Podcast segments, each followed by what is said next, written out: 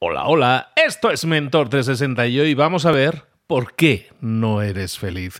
¡Comenzamos!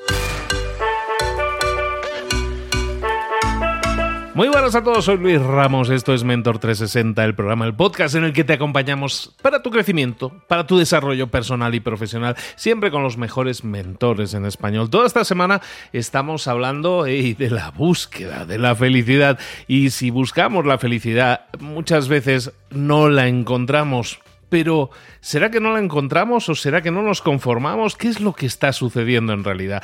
Sería interesante decodificar muchas veces cómo nos sentimos para ver si podemos responder a esta pregunta. ¿Por qué no soy feliz?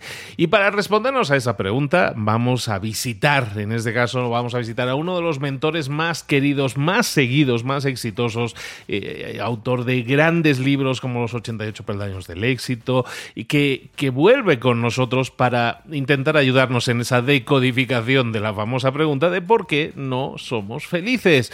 Hoy vuelve con nosotros Ancho Pérez. Ancho, ¿cómo estás, querido? Bueno, qué gusto estar aquí de vuelta, Luis. Un placer. Hoy vamos a hablar, me encanta el título, ¿eh? porque hablas de no eres feliz y no lo sabes. A ver, explícame eso. Yo no soy feliz y no lo sé. A ver, a ver, ¿de qué me estás queriendo hablar ahora? Muy bien, pues hoy vamos a hablar de este tema para una transformación vital muy grande. Yo la viví desde 2018, tuve una transformación grande en mi vida y todo ha cambiado, ¿vale? O sea, como yo veo el mundo a día de hoy es radicalmente diferente, pero esto no es mérito mío. Esto ha llegado gracias a una humildad que yo no tenía, ¿vale? El día que derribas tus muros, la luz entra sola. Pero la luz estaba siempre, lo que pasa es que había unos muros, ¿vale? Entonces hoy vamos a hablar de este tema. No eres feliz y no lo sabes. Imagínate que alguien te preguntara, ¿eres feliz? Y de entrada todo el mundo suele decir que sí. ¿Vale? De entrada todo el mundo dice, yo sí soy feliz, mi es perfecta, no pasa nada. Pero en cuanto rascas un poquito, oye, ¿y qué pasa si te mueres tu mascota, si se te muere tu mascota, si tu hijo te miente, si tu pareja no te es fiel o la regla que le hayas impuesto y no la cumple? Eh, la abundancia económica te escapa y, o sea, se va de tu vida y de repente te echan del trabajo o te sacan de tu casa. Y, no, dices, en ese caso no, en ese caso no soy feliz. Y yo, vale. Entonces, si necesitas que todas estas cosas sucedan para ser feliz, entonces no le llames felicidad, llámale otra cosa. Ancho, ayer fui a una fiesta y lo pasé en grande, fui muy feliz. Y esta mañana, no, esta mañana no, porque esta mañana tengo resaca y ya no soy feliz. Vale, eso no se llama felicidad, eso se llama euforia. ¿Vale? Euforia. No tiene nada que ver con la felicidad. Ayer hablamos de que la felicidad se puede medir con un baremo, un termómetro. El que no haya escuchado ese episodio debería escucharlo. Y hablaba de la bolsa negra y la bolsa blanca. Hablaba de que hay ocho niveles del éxito interior. Si estás en un belt muy bajo, en un cinturón muy bajo, sufres mucho y disfrutas poco. Y si estás en un belt muy alto, disfrutas mucho y sufres poco. Cuando tú dices, estoy muy enamorado de mi pareja, muy enamorado de mi pareja, y por tanto soy muy feliz. Digo, vale, imagínate que mañana tu pareja no está. ¿Eres feliz en ese caso? Ah, no, no, en ese caso no.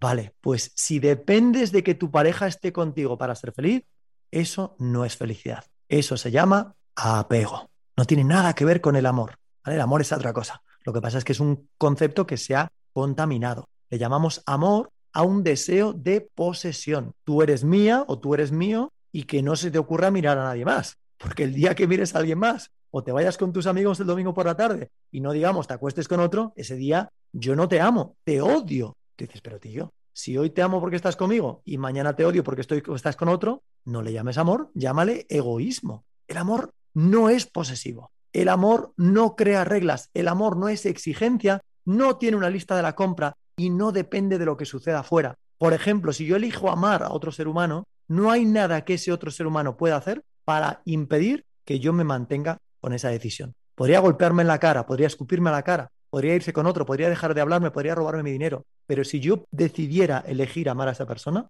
no hay nada que ella pueda hacer para evitarlo. Por tanto, el amor no es un sentimiento, y esto es un ladrillazo, el amor es una decisión, una decisión. ¿Vale? En el que tú eliges. Y en este libro, que yo escribí, el último libro que se llama Los 88 peldaños de la gente feliz, hay un peldaño de estos 88, que es el número 11, y yo ahí me desnudo y cuento mi mayor error. Eh, mi mayor error en esta vida fue no creer en el amor incondicional. Yo creía en el amor condicionado, pero no en el amor incondicional. Yo decía, esto es absurdo. O sea, ¿amas a tu pareja? Si cumple todo esto, sí, pero si no lo cumple, no.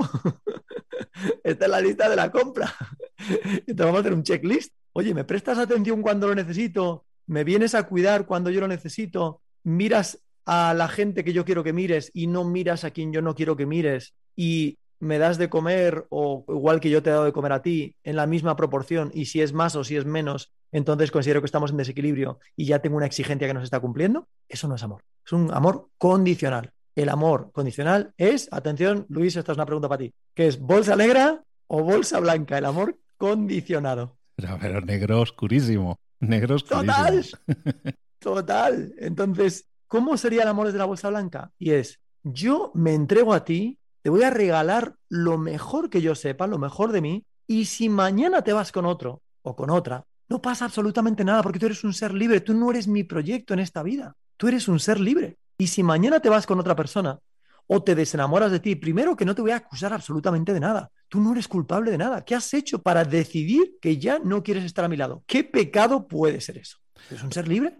Y, me viene a la mente, fíjate, Ancho, que me viene a la mente eh, la imagen de que mucha gente me viene la, la, palabra símbolo de estatus o el mensaje de símbolo de estatus, ¿no? Que muchas veces mis hijos tienen que cumplir un determinado estándar y tener unos determinados éxitos para que yo me vea proyectado y entonces me sienta orgulloso y sea un símbolo de estatus, igual que puede, que puede ser un coche de determinada marca, porque también es un símbolo de estatus, o una mujer de determinada apariencia, porque eso también es un símbolo de estatus. Es decir, me voy a sentir feliz en la medida en la que otros me juzguen exteriormente como alguien feliz. Y eso puede no solo serlo el coche, la casa y todas las vacaciones que yo me pegue, sino muchas veces también la gente de la que yo busco rodearme, ¿no? Y lo triste de eso, es triste porque una persona piensa de esa forma, pero es muy triste también muchas veces que la pareja acceda a eso, ¿no? Se convierta en ese símbolo de estatus para esa persona, se supedite a la otra persona. Eso es más habitual de lo que vemos, de lo que queremos pensar, ¿no? Esto te va a encantar. Ayer hablamos de la bolsa negra y la bolsa blanca, ¿vale? La bolsa negra es la que determina que tu péndulo esté agitado. Cuando tu péndulo está agitado hay una perturbación. Y cuando hay una perturbación, estás en esta bolsa negra y por tanto estás bajando de nivel interior. Estás bajando tu belt, como en las artes marciales que tienen cinturones de las diferentes destrezas. Pues hay ocho belts del éxito interior, ¿vale? Eh, que la gente dirá, ¿por qué usaste ese nombre? Es el mismo que de mi empresa, ¿vale? Que se enseña para aprender un idioma en ocho meses, ocho belts. Y aquí es lo mismo, ocho cinturones, pero para el éxito interior. Atención a esto. La bolsa negra, que es la que determina si vas a subir o bajar de belt, bueno, la negra y la blanca, esta bolsa negra está llena de tentáculos del ego, ¿vale? Eh, la bolsa negra representa el ego, ¿vale? Y está llena de tentáculos. Hay diferentes tentáculos. Todas las personas tienen una herida principal, ¿vale? Todas. Todos venimos a este mundo o desarrollamos en este mundo una herida principal. Por ejemplo, el que se siente pequeño, tiene la herida de sentirse pequeño, ¿qué va a hacer? Intentar tener un coche muy grande, intentar tener una mujer muy bonita o un marido con mucho dinero o lo que le diga a su mente que le hace ser un poquitito menos pequeña o menos pequeño, ¿vale? Pero hay otra gente que no tiene ese tentáculo. Hay gente que necesita ayudar. ¿Eso es una herida? Sí. Hay muchos padres que necesitan entrometerse en la vida de sus hijos hasta el punto que consideran a sus hijos su proyecto de vida. ¿Eso que es bolsa negra o bolsa blanca? Eso es bolsa negra. Oye, pero era por, por, el bien de mi hijo. No, no, no, es por el bien tuyo, señora. de su hijo no, porque su hijo no le ha pedido esa ayuda. Es usted la que quiere que su hijo nunca crezca para que así pueda ser su proyecto de vida y que usted lo pueda manipular y controlar a su antojo, porque tiene una herida. Pero estas heridas hay muchísimas. Está la herida del deseo de compararse, porque necesito que ser más que otros. Está la herida del necesito ser especial. Hay mucha gente que necesita ser especial y su mayor miedo es ser del montón. Hay gente que necesita orden y si mi hijo o mis padres o mi pareja no cumple con este orden y, y deja las zapatillas donde no debería dejarlos, entonces automáticamente mi péndulo de la perturbación, mi péndulo interior se dispara, ¿vale? Porque no está respetando mi orden. Por cierto, hay todos llevamos dentro un libro de reglas internas. Y cuando alguien rompe una regla interna que está escrita en el libro que yo me he inventado, mi péndulo se dispara. Se dispara mi perturbación, me voy a la bolsa negra y bajo de nivel del éxito interior. Entonces, todos estos tentáculos de la bolsa negra, tú has mencionado uno, que es el de la necesidad de aparentar. Esto es cuando alguien tiene el tentáculo del me siento pequeño, ¿vale? Normalmente viene de una inseguridad, pero hay muchos más. Vale, pues cuando vamos desilvanando estos tentáculos de la bolsa negra, vamos desenmarañando esa bolsa negra y esto nos permite ir pasando cada vez más a la bolsa blanca. Cuando tú reconoces un miedo al que estás atado, automáticamente te desprendes de su atadura.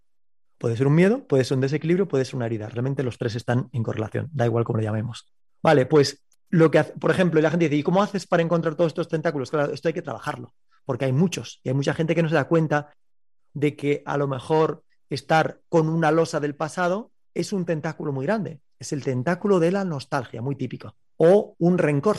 Alguien me puso los cuernos hace 10 años y todavía no vivo, no hay un solo día que no recuerde el daño que me hizo. Este es el tentáculo del victimismo. Lo víctima que soy, el daño que me hizo, qué va a ser de mí, ojalá algún día haya justicia con esta persona. Todo esto es una negatividad de la bolsa negra y tiene que ser eliminada si alguien quiere crecer. Entonces, ¿esto por qué es tan interesante? Nosotros en el fin de semana del éxito interior, ¿qué hacemos? Trabajar cada uno de estos tentáculos. Yo hago tres, tres fines de semana al año nada más, solamente tres, donde lo que hacemos es un sábado y un domingo, todo por internet, trabajar cada uno de estos tentáculos. Y la gente se lleva como un descubrimiento, de repente se te abre el mapa, se te abre el campo y dices, oye, yo estaba siendo víctima de este tentáculo. Este tentáculo me había agarrado a mí y me tenía completamente controlado. Yo era víctima de este tentáculo. En mi caso, por ejemplo, en el de Ancho, pues yo era, tenía el tentáculo de la preocupación. Por ejemplo, el pasado para mí no era un problema. Yo no tenía losas del pasado, no había nada que lamentar especialmente, no había cosas que yo echara en falta del pasado, no. Hay errores que cometí, pero los reconocía, pero no me, no me afectaban. Sin embargo, sí vivía en la preocupación. Vale, pues en mi caso había el tentáculo de qué me va a traer el futuro, qué me va a traer el futuro, qué me va a traer el futuro, en qué momento llegará un revés. Ese es otro tentáculo, tiene que ser eliminado, tiene que ser entregado, y cuando lo trasciendes, automáticamente una losa gigante desaparece. Por eso es tan importante lo que estamos hablando. Hay mucha gente que vive con muchísima amargura. Yo escribí este libro, Los 88 peldaños de la gente feliz, como fórmula número uno de la felicidad, que es conseguir mantenerse tranquilo por dentro independientemente de lo que suceda por fuera. Entonces, vamos a cubrir dos conceptos en esta lección y con ello le vamos a poner fin.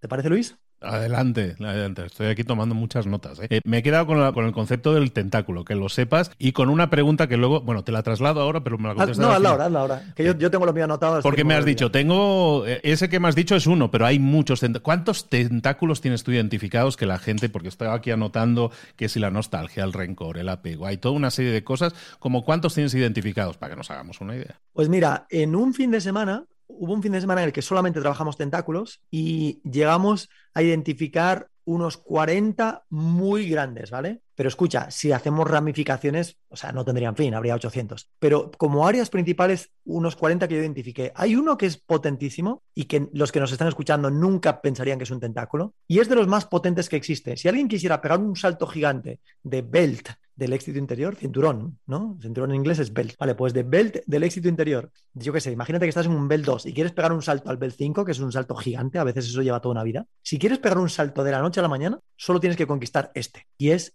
el deseo de tener razón. ya está. ¿Tú quieres eliminar el 80% de tu perturbación en esta vida? solamente entrega el deseo de tener razón. Oye, este político, este es un cantamañanas porque no sabe nada, porque si yo fuera presidente yo sí que pondría el país a andar, pero este no sabe nada, este no es un tonto, este político de turno. Cada vez que escuchas a alguien hablar mal de un político, sabes que esa persona tiene un problema, tiene un desequilibrio con el deseo de tener razón. Y está muy posicionado. El posicionamiento es una de las mayores fábricas de sufrimiento. Defendemos nuestras posturas como si fueran palabra de Dios. ¿Y sabes qué hay detrás? Un enorme narcisismo tu postura no es importante, es una. Imagínate un papá que tiene seis hijos y cada uno vota un partido político diferente. Y los seis hijos le intentan convencer al padre de que su partido político es el correcto y que sus cinco hermanos no tienen razón. ¿Qué haría el padre? ¿Tú qué crees que haría? Sonreiría. ¿Cuál de ellos compraría? Ninguno. ¿A cuál votaría de los seis? Diría, ¿sabes qué? No me habéis convencido ninguno. Es el narcisismo de cada uno intentando tener razón, porque tener razón da placer, pero es un placer muy peligroso. Es placer a corto, sufrimiento a largo. Y cuando no nos posicionamos, cuando no nos identificamos con nuestra postura, nos estamos liberando de una enorme losa, que es la losa del deseo de convencer al mundo de que mi postura, narcisista, mi postura es la correcta. Cuando dejamos de lidiar esa batalla, cuando nos eliminamos y nos alejamos de ese tentáculo, vemos que la vida es liviana. De repente puedes ir por el mundo y alguien dice una barbaridad en el bar en contra de tu partido político y dices, bueno, eso es lo que opinas, está bien. Oye, pues yo estoy muy en contra del aborto y dices, bueno, vale, llega otro y dice, oye, pues estoy muy a favor del aborto. Y tú, bueno, vale. ¿Significa esto que no tienes opiniones? No. Las opiniones las puedes tener. ¿Significa que no votas? No. Tú puedes votar.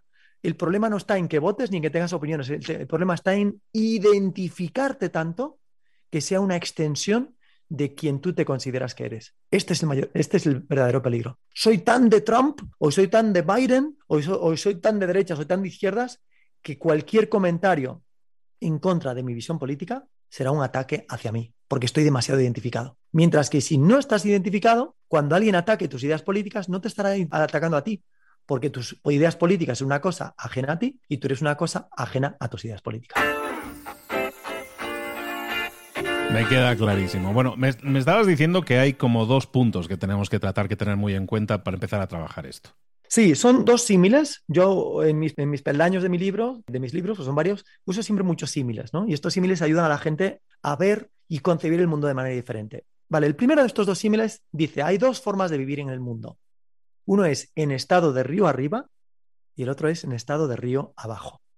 En los dos estados se mueve agua, pero en el primero es tremendamente difícil. ¿Tú puedes transportar el agua río arriba? Claro que sí. Puedes comprar una turbina gigante y transportarla, pero se te va a volver a caer, porque estás yendo en estado contrario al flujo de la vida, al flujo del universo. El que quiere transportar el agua río arriba, y este es el segundo concepto de hoy, el primero era río arriba, río abajo, y el segundo, que es complementario, es estado desde la fuerza o estado desde el poder. Cuando transportas agua río arriba, estás en estado de fuerza, mucha fuerza, mucha lucha, mucho músculo, mucho sacrificio, mucho sudor y lágrimas. El 90% de la gente vive de esta manera. Por eso hay tanto estrés, por eso hay tanta depresión, por eso hay tanta amargura. Quiero que suceda esto y me voy a desgañitar para conseguirlo. Y si no lo consigo, seré infeliz. Y si el mundo no me da lo que busco, mi felicidad será inexistente. Depositamos nuestra felicidad en lo que le exigimos al mundo y encima luchamos por ello de forma desgañitada. Esto es estado de río arriba, estado desde la fuerza, desde la lucha. Cuando yo estaba antes de 2018, antes de esta transformación que conté ayer, esta transformación personal, yo vivía desde ahí. Por eso estaba siempre preocupado. Por eso había tanto estrés en mi vida. Por eso estaba todo el día sacrificándome para sacar a mi empresa adelante. ¿Funcionó? Sí, pero ¿a qué coste? Las enfermedades que nos llegan es por vivir en estado de río arriba, en contra del flujo natural, en estado de fuerza, de lucha, de sacrificio. Todo es difícil. Si le preguntas a una persona en estado de río arriba cómo es la vida, te dirá, no hay rosas sin espinas. hay otra frase que decía un familiar que es, cuanto más te agachas, más se te ve el culo. Perdón. ¿eh? esto es estado de la fuerza. La vida es dura, la vida es complicada, sacrificio. Y además tienes que estar, hay otro peldaño que está en el libro muy importante también que explica esto, y es, lo voy a explicar sobre todo en la siguiente lección, el número 3, pero lo mencionamos ahora, y es estado de confianza o estado de protección. Cuando una persona está en un belt muy bajo, el mundo es un peligro potencial. Cuando una persona y entonces está en estado de protección, como es un peligro potencial, hay que protegerse constantemente. Mamá, me quiero ir a estudiar a Estados Unidos. No, no, no, no, no hagas eso, eso es súper peligroso. Oye, estoy saliendo con una chica toda tatuada o un chico todo tatuado. Ay, no, no, esos son los peores, esos son los que te, vamos, te van a robar las alegrías. No, no, sal de ahí. Oye, mamá, quiero emprender un negocio, o papá, o primo, o hijo, quiero emprender un negocio. No, no hagas eso, vas a perderlo todo. ¿Por qué? Porque yo sé de muchos que pierden todo cuando emprenden. ¿Por qué? Porque veo un mundo en el que es un mar de peligros potenciales. Estado de protección. Belt muy bajito. Como la mujer del, del señor que mencioné ayer, de Estados Unidos, ¿no? La mujer decía, oye, tú eres demasiado generoso, tienes que ser un tío duro, tienes que ser más complicado, porque la gente, si no, viene a por ti y te va a chupar las alegrías. Esto es lo que dice alguien que ve el mundo, esto es el, tema de mañana, ¿vale? El tema de mañana hablaremos de esto. O puedes estar en estado de confianza, estado de confianza.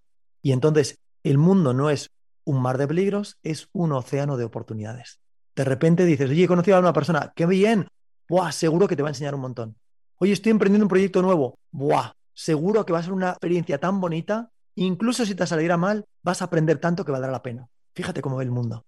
Oye, mamá, me voy a estudiar a Estados Unidos. Ay, qué bien, cuánto me alegra que estés dispuesto a vivir el mundo. Oye, mamá, pero puede haber que haya días duros. No, no, es que los habrá. Habrá días duros seguros, pero no te preocupes. Podrás salir adelante de cada uno de ellos. Y conocí a una chica con tatuajes. Ah, qué bien. ¿Te cae bien la chica? Sí, pues perfecto, estoy feliz por ti.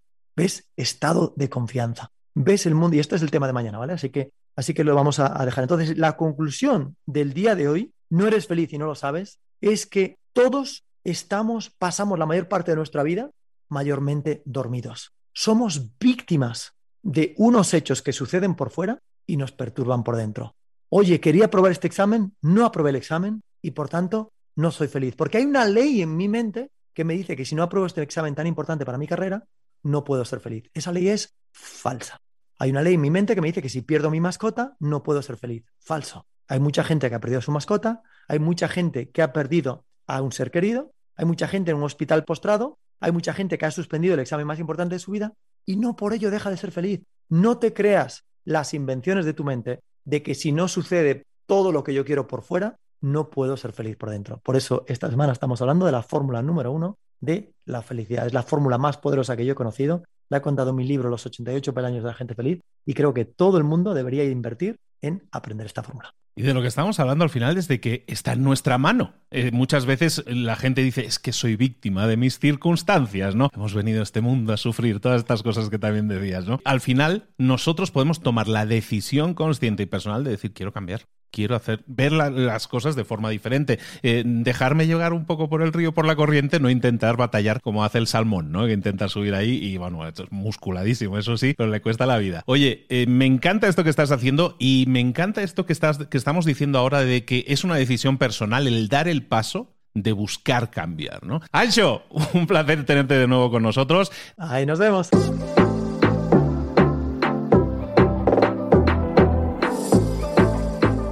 Y ahora pregúntate, ¿en qué quiero mejorar hoy? No intentes hacerlo todo de golpe, todo en un día. Piensa, ¿cuál es el primer paso que puedes dar ahora mismo? En este momento, quizás. A lo mejor te lleva dos minutos hacerlo. Si es así, ¿por qué no empezar a hacerlo ahora? ¿Por qué no empezar a hacerlo ya, en este momento? Ahora. Cierra los ojos. Respira hondo y repite, sé lo que tengo que hacer. Sé cuál es el siguiente paso. Voy a darlo en este momento. Piénsalo, siéntelo y hazlo.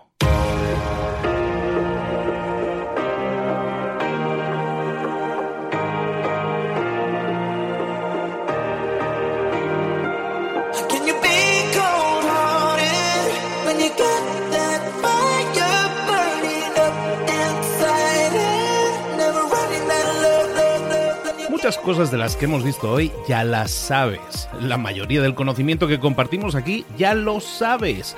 Sabemos lo que tenemos que hacer, sabemos lo que tenemos que evitar, lo que no tenemos que hacer, todo eso ya lo sabes. El único problema es que no lo ponemos en práctica, no pasamos a la acción y es ahí donde te necesito a ti y a tu compromiso. Si una sola de las ideas que hemos comentado hoy resuena en ti, te llama a ponerla en práctica, entonces, define el paso más pequeño posible, el gesto más mínimo, y hazlo ahora mismo.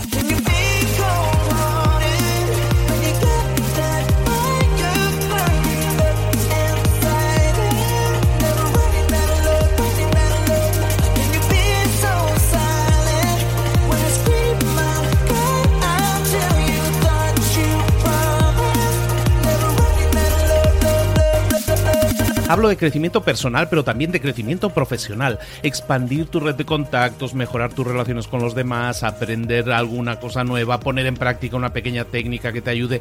Todo suma, pero solo suma si lo pones en práctica. No si piensas en ponerlo en práctica. Pensar en ponerlo en práctica no sirve, tienes que ponerlo en práctica, pasar a la acción.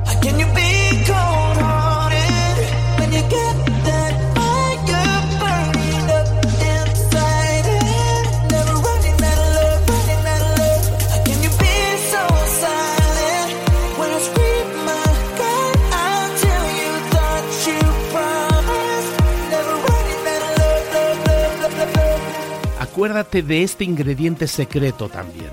El ingrediente secreto es la actitud. Tu actitud. Tu actitud transmite. Si sales a la calle con ganas, la gente lo va a notar. Si sales a la calle sin ganas, la gente también lo va a notar. El mundo está ahí fuera, te está esperando, por lo tanto sal ahí fuera, sal a la calle y sal con ganas, sal con actitud. No esperes a mañana, ya sabes lo que tienes que hacer y ya sabes que lo puedes hacer hoy. No veas pasar la vida, vive la vida.